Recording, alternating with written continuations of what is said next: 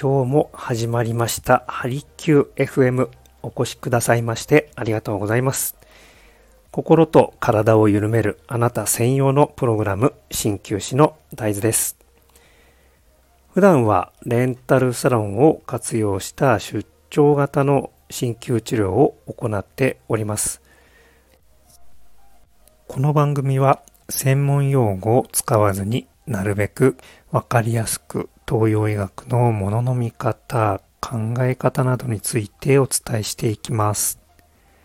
その他、鍼灸治療のことや皆さんの健康にまつわるお悩みごとに寄り添いながら、僕自身も一緒に成長させていただきたいと思っております。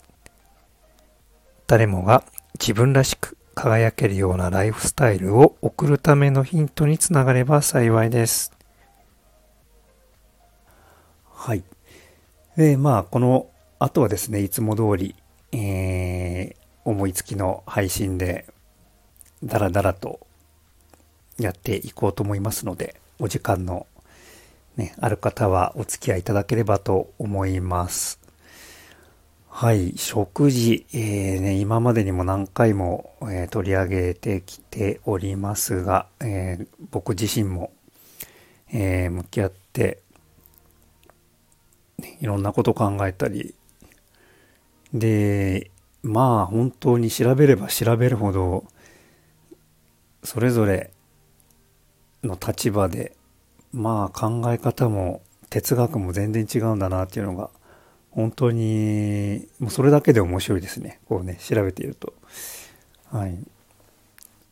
皆さんはどうでしょうか？ご自身の体のために普段気をつけていらっしゃるこう料理方法だったり何かありましたら是非ですねシェアいただければと思います。はい。で、えー、そんな中ですね。最近本当にこう身の回りで食事の話題多いんですよ。うーまあ僕ラジオもよく聞くんですがえー、っとこれはですね J-Wave のアローズっていう朝の番組ですね。これは日曜日だったかな。ね、チャランポランタのバンドのももさんがナビゲートしている番組で、そこでやっぱり日本の食についても、えー、取り上げていらっしゃいました。その番組でも初めて知った言葉なんですけども、えー、ムードフード聞いたことありますか？どうでしょう？そんな言葉があるんですってね、これね。で、このムードフードっていうのが、まあ雰囲気っていう意味なんですよね。こう、ムードと、まあ、食べ物っていうふうに、まあ掛け合わせて作られた造語らしいんですけれども、こう、普段こう、ストレスとかですね、なんかこう、不安な感じとか、イライラだったりとか、えー、そういう気持ちにフォーカスしたおそらく考え方だと思います。で、それによってですね、さらに今度睡眠の質も高めるような効果が期待できるような食事一般的にはまあリラックスできるような食事というんでしょうかね。ムードフード。聞いたことありますか？どうでしょうか？ちょっと前まであれですよね。こうまあテレビで火がついたんでしょうか。あのヤクルトのなかなか買えないっていうね、えー、ニュースにもなってましたけれども。普段どうでしょうか。皆さんそういう食品も取り入れていらっしゃるんでしょうか。コンビニに行くと本当に一番最初の入り口のところに栄養ドリンクがあって、あと、その、同じ棚なんですけれども、下の方に行くと、ね、そういうし睡眠、まあ、チルアウト系のあれですよね、こうドリンクも目につき始めましたね。普段どうですか？眠れない方とかいらっしゃいますかね？実際に本当にまあ忙しくされてる方普段こうプレッシャーを感じながら仕事に当たっている方というのは本当にまあね辛いですよね。眠たくても眠れないみたいな状況。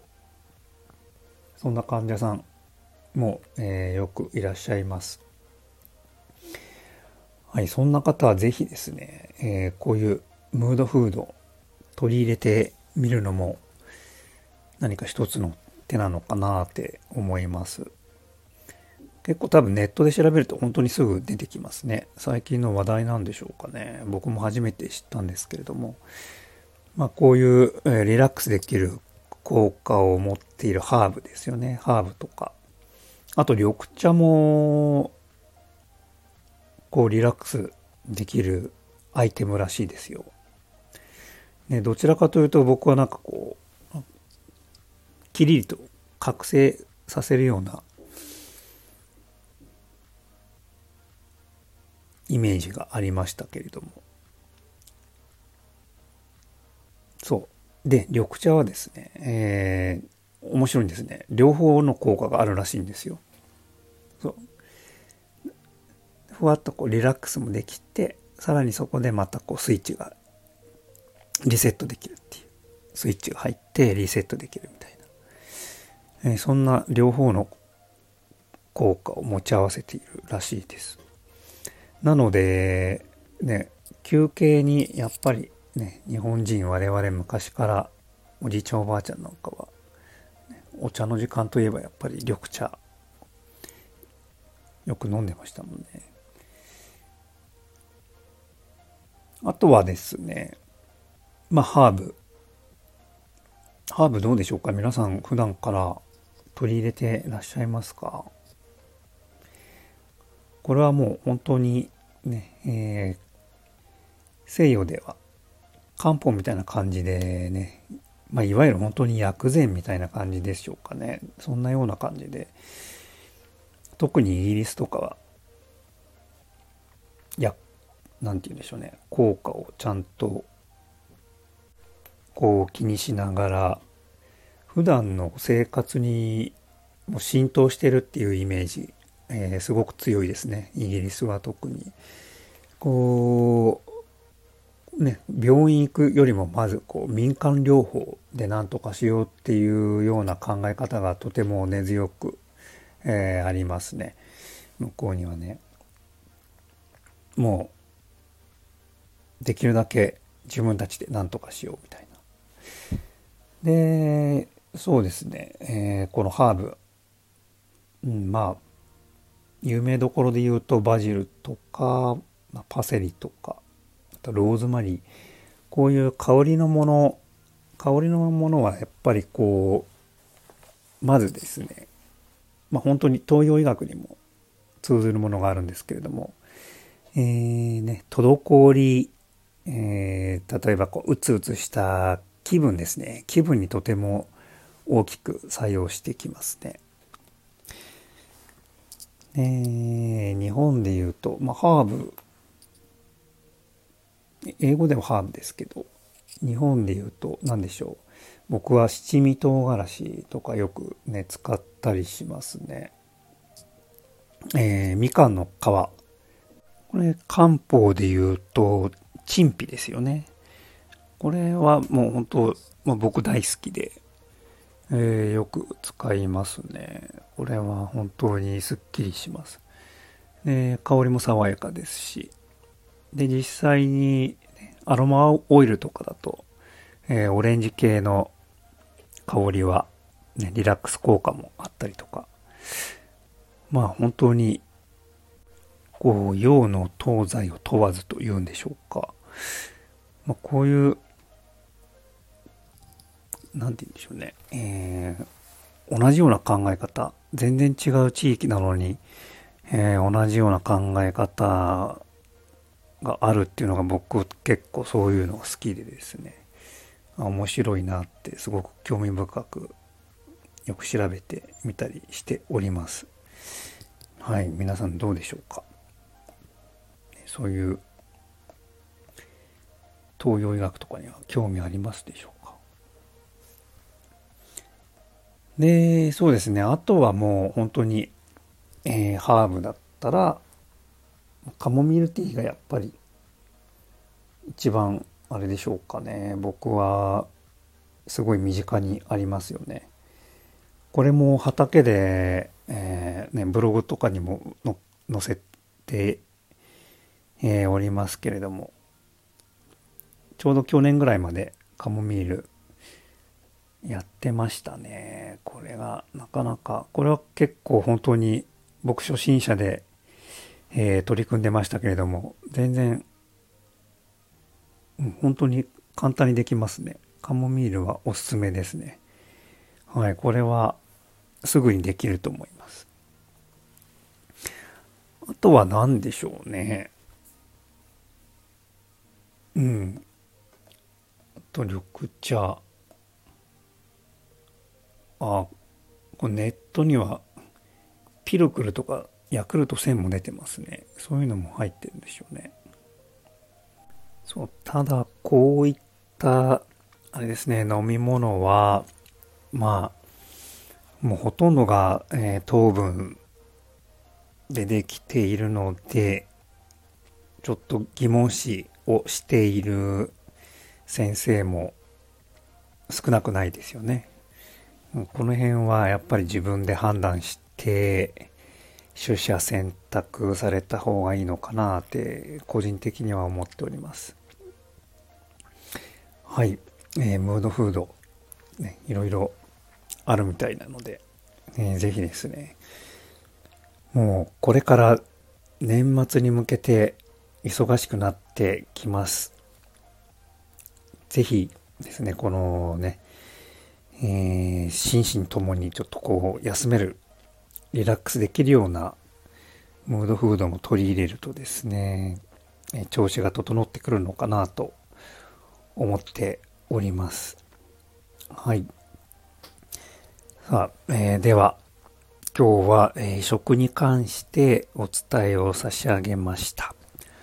えー、最後にすいません、もう一言ですね。やっぱりそうですね食事で普段何気なくこう、ね、続けている食事うん健康のためにと思っていね、続けているその食事が実は今の不調を招いている可能性も、ね、あったりします。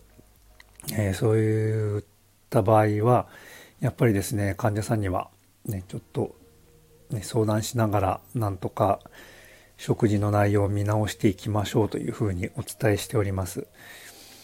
で、まあ、東洋医学、特にそうですけれども、ねえー、必要な栄養も、これ量が余りすぎると、体の中でとても悪さをすることが、えー、よくあります。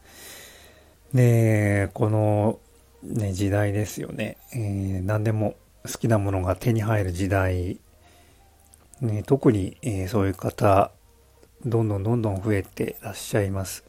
で気がつかないうちに、えー、これは健康のためだと思って続けているものがですね、実は、えー、体に悪さをしている。そんなことも、えー、ありますので、こう何かですね何かおかしいなってこう不調に気がついたらまあご相談、えー、していただいても構いませんし、えー、お気軽にご連絡をお待ちしております。はい、えー、それでは、え今日もお越しくださいましてありがとうございました。鍼灸師の大豆でした。